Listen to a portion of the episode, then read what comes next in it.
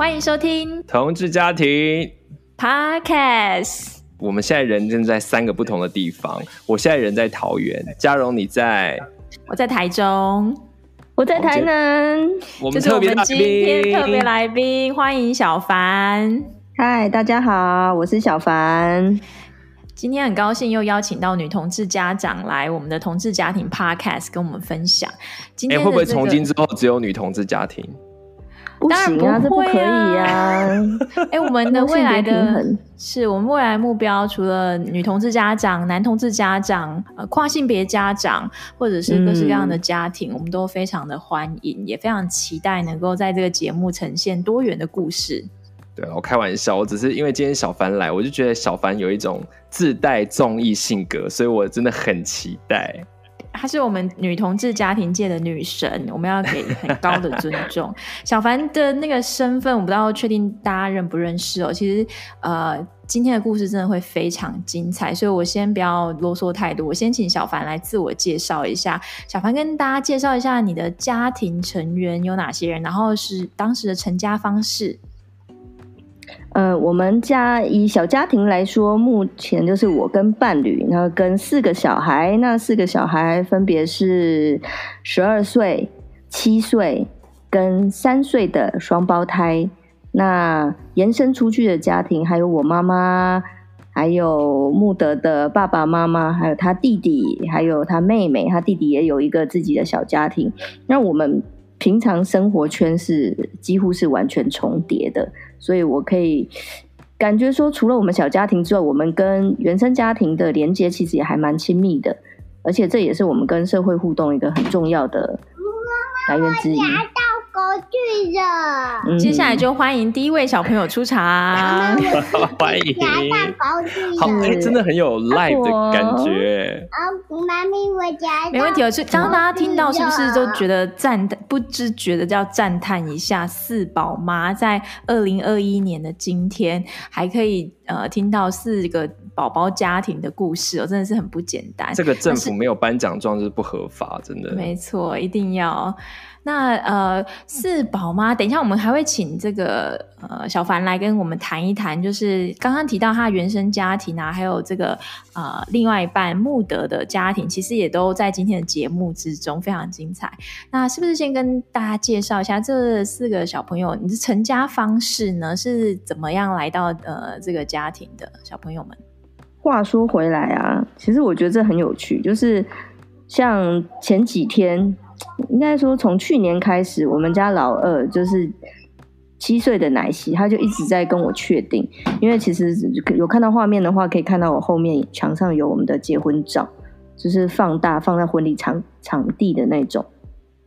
然后他就一直跟我说：“妈咪，你们是先结婚以后，然后才生了大姐吗？”我说：“是。”所以你们是先结婚才有小孩的吗？我说：“是，我们是先先婚后有。”不是先有后婚，那他从去年到今年一直跟我确定这件事情，我不知道他到底扛社人的点到底是什么，但是他好妙哦，对对，但是他非常 就对小孩来说，他很注意的是我的爸爸妈妈有没有结婚这件事情。那他也会问说，那个谁谁谁爸爸妈妈是有结婚的吗？因为我们也有认识一些其他单身的。拉妈可能是 T，可能是婆，她没有另外一半，但是她就生了小孩，那她就一直在比较说自己跟那那些，因为她有一个好朋友是的妈妈是单身女同志，妈妈生两个，所以她就一直在比较说这样子，我跟那个谁谁谁有什么不一样？对，所以我觉得，嗯，怎样？我有没有结婚？我们有没有结婚是一件很重要的事情吗？就以我们的角度，可能觉得这没没有什么好。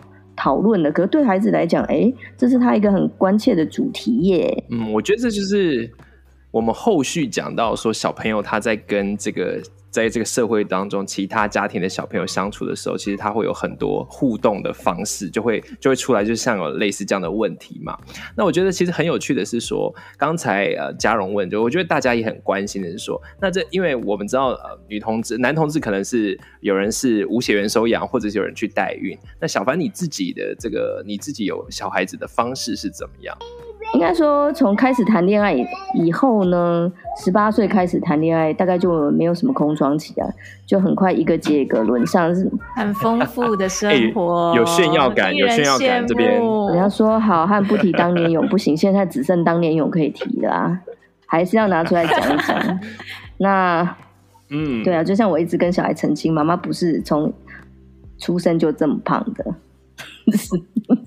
是后来越生越多，越来越胖。恋爱情史不断，那最后怎么定下来？情定情定慕德就是呃，我觉得他是最呃稳定，个性最稳定的一个人。所以以前交的女朋友可能就是很喜欢那种高瘦白啊，身高高，学历高，薪水高，对，然后要长得体面。但是穆德完全不是这种 style 的嘛，所以。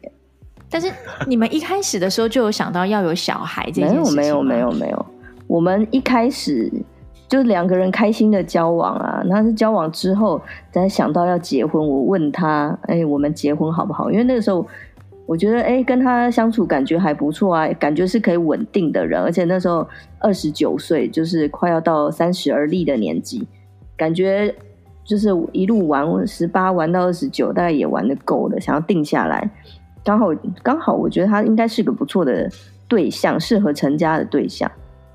所以那个时候，那怎么后来想有小孩？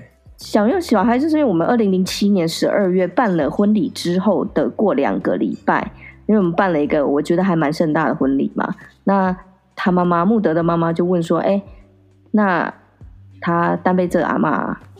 没有，其实应该是我妈先说的。我妈先提说，你们结婚那成了自己的小家庭，家庭要稳固，就要有下一代，再可才可以延续这个家庭。巴拉巴拉，一下省略三千字。所以，所以婚礼没多久之后就开始两边长辈催婚。我记得这么清楚，就是因为催生了，不是催婚，是催生，不是催生，是我妈希望我们收养。希望我们收养，因为我妈理所当然认为啊，两个女生结婚生不出来嘛，那收养个孩子不错。因为我妈本来在我爸过世以后，想要再收养一个小孩，可是她就被拒绝，因为她是寡妇。嗯，直直接不是被法律拒绝，而是被机构劝退，让我妈很不爽。所以我结婚，她就很开心。哎，我们可以。赶快把这个愿望分享给自己的。赶快提醒一下，你还可以收养哦，因为那时候我姐还没结婚呢、啊。对，所以所以后来你们有考虑过说收养这一收养有啊，我们马上就去找关于收养的资讯啊。那我有那种法界的朋友，我就先想到先问法界的朋友说：“哎，那个收养怎么样？怎么样？”他说：“嗯，其实单身收养是可以啦，不过就是就现实的条件来说，可能非常困难。”他就说三年五年都有可能哦，你也可能就等不到。对，因为当时薪水也不是很高，那就是单独租屋，然后又没有法律上的配偶，所以，嗯，其实我们在同志家庭的圈子里面也有呃收养的同志家庭，也许之后有机会的话，也可以请收养的同志家庭上来跟大家分享一下，因为听起来。我觉得很需要的困难，但是他们是怎么克服万难，然后最后实现了成家的梦想？嗯，所以回到当时收养这条路看起来暂时不可行嘛？那接下来你做了什么事情？因为我个性急躁啊，嗯嗯、我个性急躁，那也就比方说他等收养等待没合，可能都要等很久。我想说不要不要不要，这不符合我性格。那刚好正在想说不能收养的时候要怎么办的时候，穆德他妈妈就提出来说：“林卡跟谁谁。”才让我们想到说，哦，自己生哦，哎、欸，对啊，那他妈妈的态度完全就是我不管你跟谁生，反正你们生一个就对了，真的很妙。长辈的想法有时候真的是 长辈个百百种，粗暴而直接。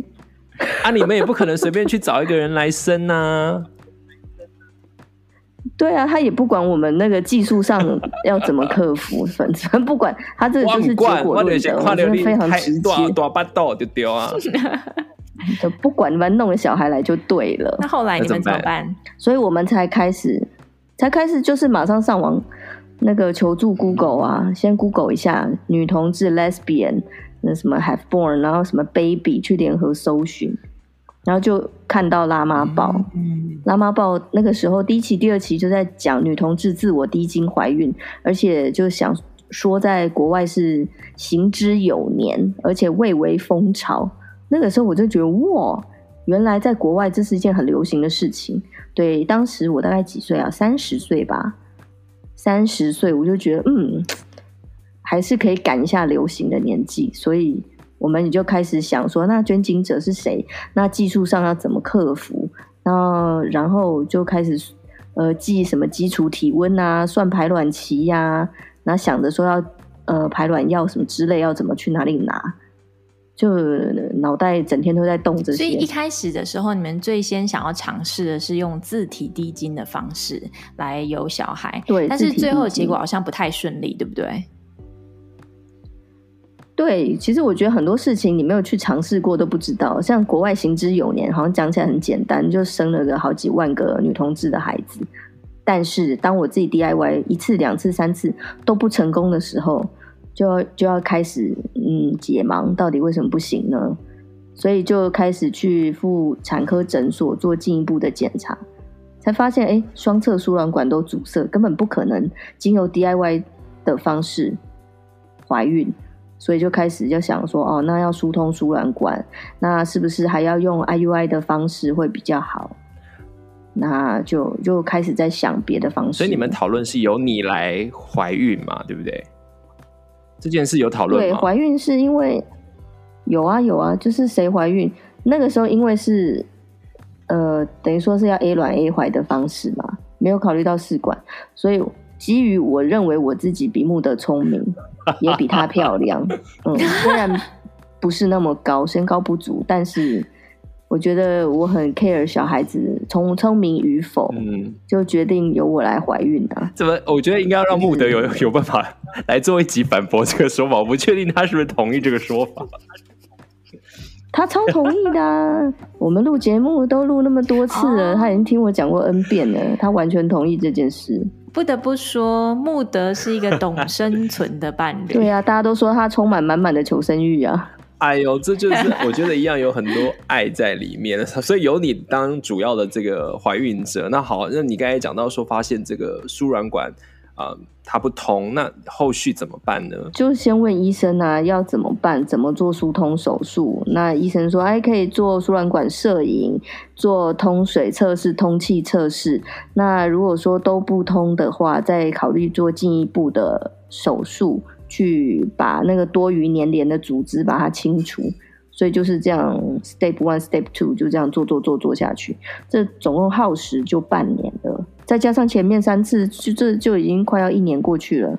嗯，真的是蛮呃费力的一番功夫，所以其实这也让我们知道说，如果真的要尝试自体滴精的话，它要面临的挑战其实还蛮多的，包含自己的身体健康状况啊，然后另外以及就是如果真的要使用自体滴精的话，其实还会面临一个蛮大的呃困难，就是要寻找捐精者。那其实我们知道说，如果真的在台湾自己使用自体基金的话，其实会有一个法律上的风险啊，就是这个捐精者事实上就是法律上所认为的生父，然后后续的一些侵权啊、责任啊、义务啊，其实还蛮难厘清的。对，所以我们当初在考虑捐精者的时候，因为我们当然某部分来说是可以说被长辈催婚，那长辈希望我们有下一代，那我们也考虑，我们假设。长辈会希望有血缘上的关联，所以我们当时考虑的是穆德那边的男性同辈亲友。嗯、嘿，那我们询问他，也就是非常大方，说好没好没有问题，我很多，对，要借多少都有，很多。那因为当时他单身未婚，所以他没有考虑那么多，就完全说哈就要就是，而且。我们也再三确认，他一点都不想要小孩，嗯，非常重要。有签约吗？没有啊，我们就是口头协议而已啊。因为是穆德那边的男性亲友嘛，就如果说他到时候有什么问题，马上就把长辈抬出来压他，我们也没在怕的啊。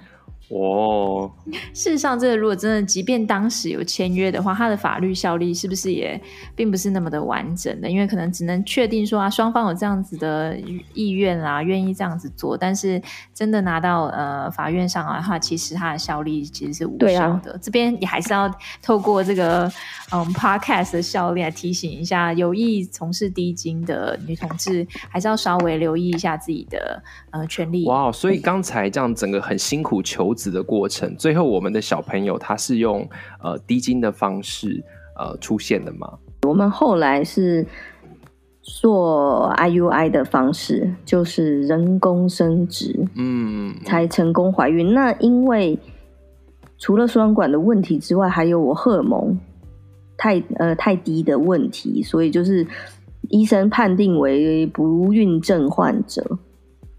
嗯，所以他就给我们很多很多医疗上的建议，我们才决定使用 IUI 人工生殖。嗯嗯嗯。嗯那也还好，嗯、这样就怀孕了。所以前面听完了这一段，就是有小孩的这个历程，听起来真的是非常的艰辛哦。但是事实上，更艰辛的还在后面。我们接下来就要来谈一谈有了小孩之后的一些育儿的实战。首先，我要先请小凡先跟我们听众朋友介绍一下四宝妈一天的行程是如何。四宝妈一天的行程，因为现在还算是疫情期间嘛，那所以等于每天都是周末的意思，就是换做以前的生活，就是平常如果小孩还有学可以上的话，那当然就送上学，万事 OK。那现在没有的话，那就是早上起床。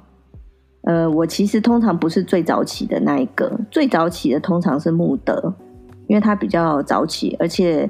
我们家的双胞胎妹妹蓝莓，她起床起的比较早，那她起床她就会去找爸爸，然后他们就先起床。那我会大概排第三、第四，因为我晚上跟小孩一起睡。但是我已经训练到了，就是他们起床，只要没有人 cue 我，我大概也都不起来的状态。好棒哦！赶快教我，我等下私下再请教一下那个小凡怎么做这件事情。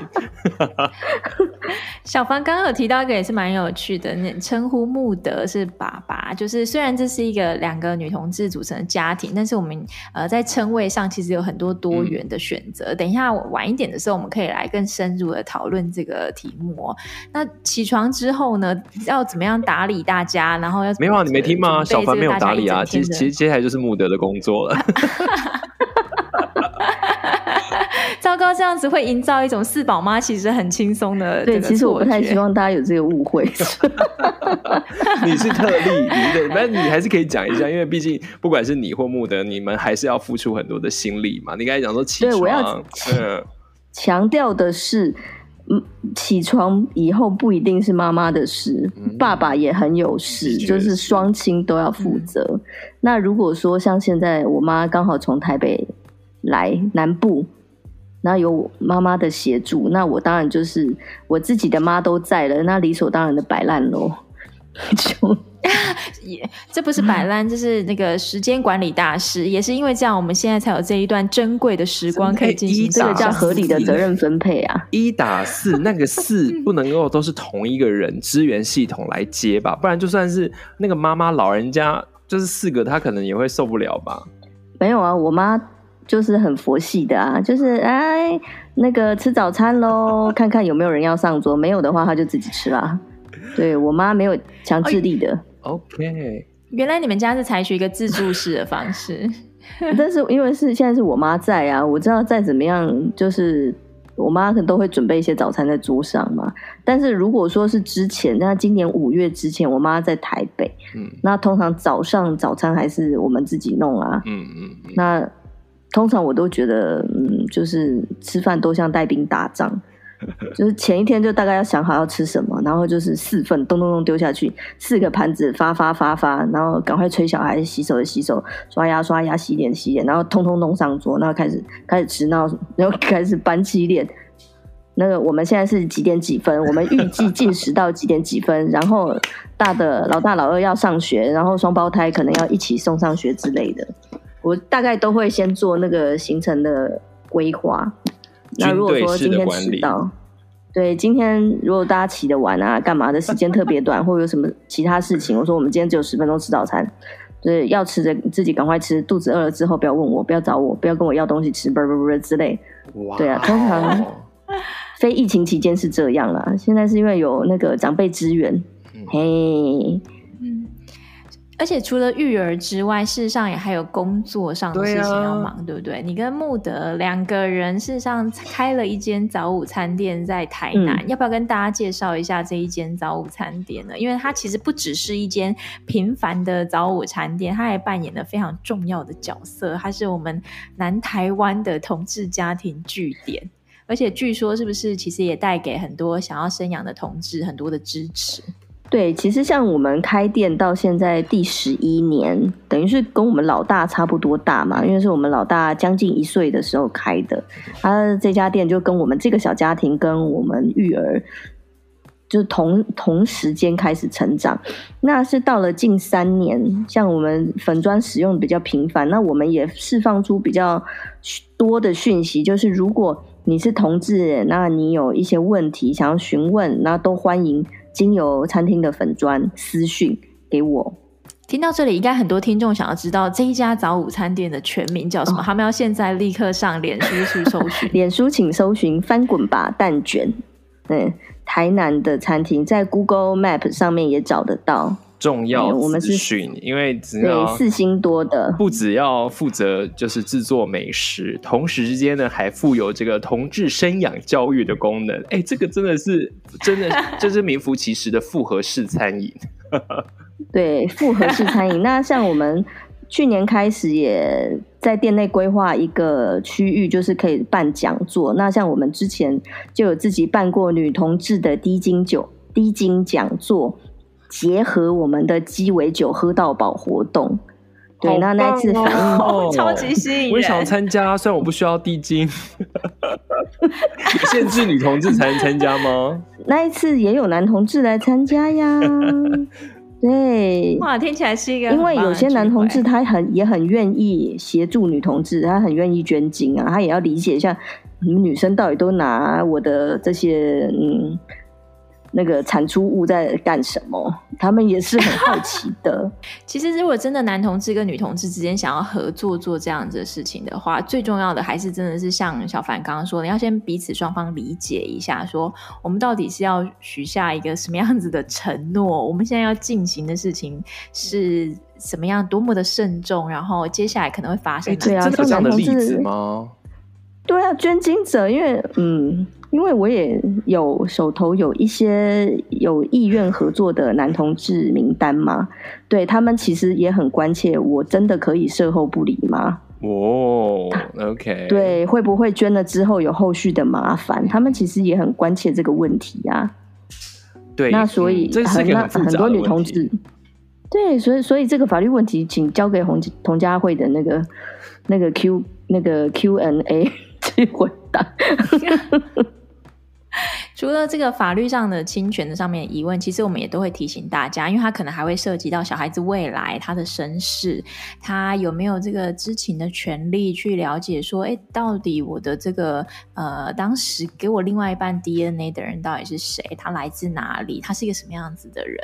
所以这双方之间要讨论的事情真的蛮多的，包含说未来如果小孩子真的有这样的需求跟意愿的话，呃，双方愿不愿意再做一些讨论跟协议？我很好奇，就是说。在这样的聚会啊或场场合里面，因为我自己当然参与比较多这种男同志准家长的聚会，嗯、那很多的讨论是围绕着钱，因为的确我们如果去代孕生小孩的话，嗯、那个钱的花费是很大。嗯、那就小凡你的经验，你在这个翻滚吧蛋卷这里办讲座啊，或者跟女同志接触，谈到生养小孩这件事情，你觉得女同志最在意什么？最在意这个捐精者会不会来抢小孩，这是我被问过最多的问题。就是捐精者到底有没有权利来把小孩夺走，或是宣称他是家长之类的。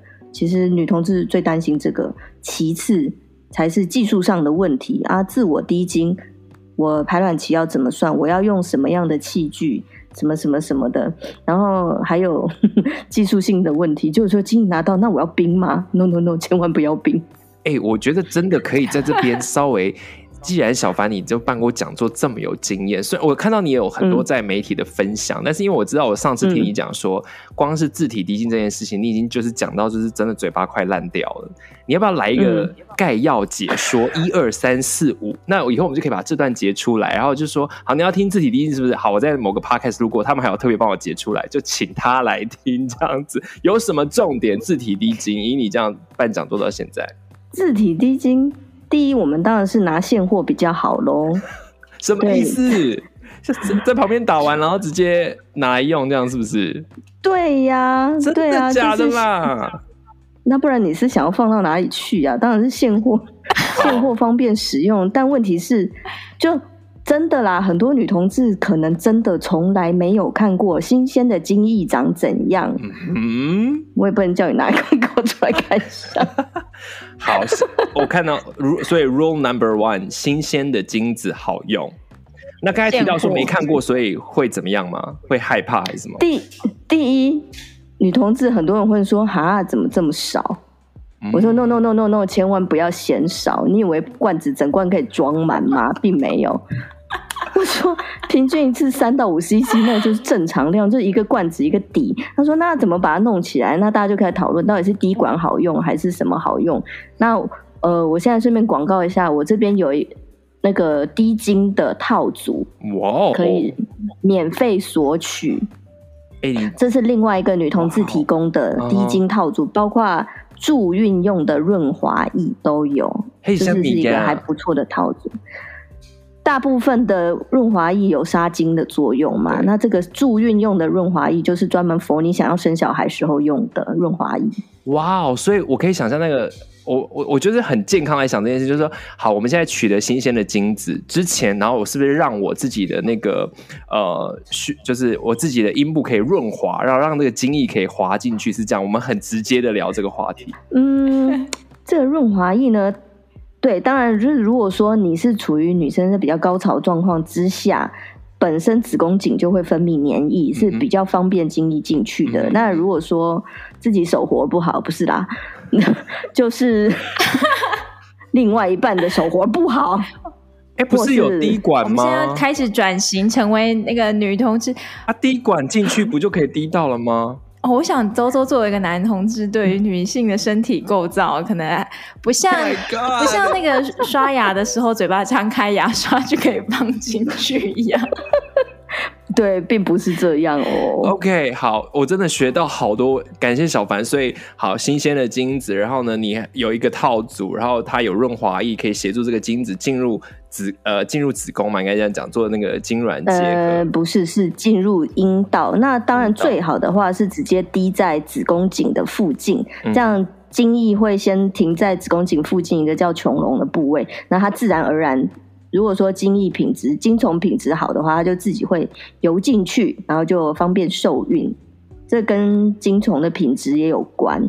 所以通常就是顺便提一下，如果你已经选择好你的捐精者，我们都会希望女同志先拿到一批样本，然后去检验，嗯、拿到检验报告。当然就是先做性病检查，再来就是数量、正常形态、活动力这些精虫的检查报告。那如果说，合格数在八千万以下，我们就觉得说你可以换一个了。哦，所以一方面这个检验是为了保障女同志个人的身体的健康，对那另外一方面也是为了确保说这个精子的呃精虫的活动力是足够的。对，数量、活动力、正常形态都要合格。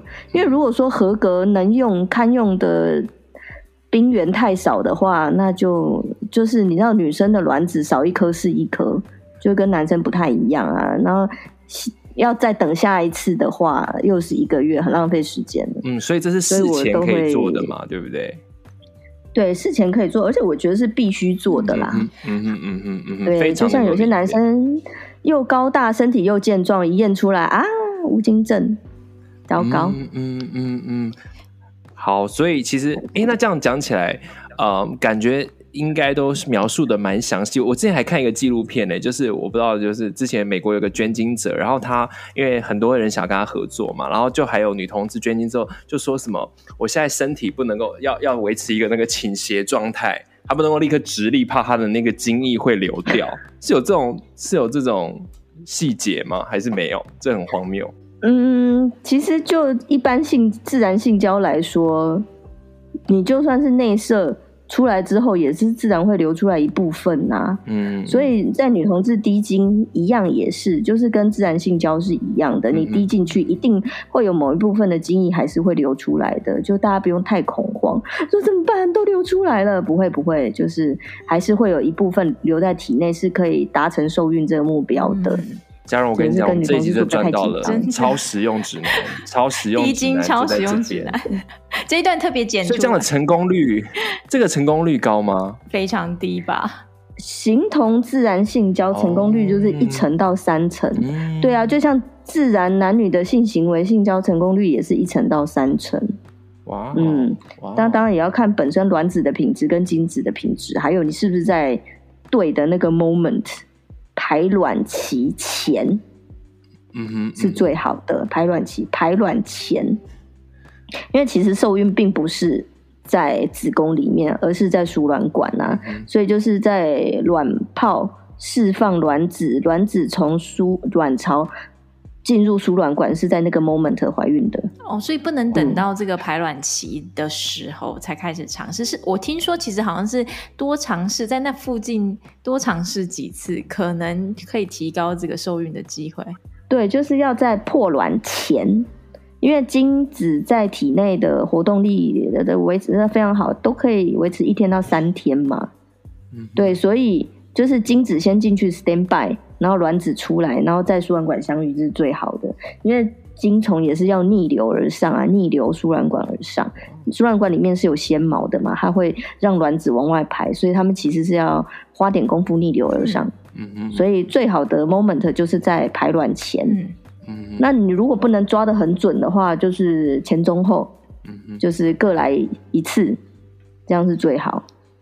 那我们可以辅助使用排卵试纸。对，还有什么被问了？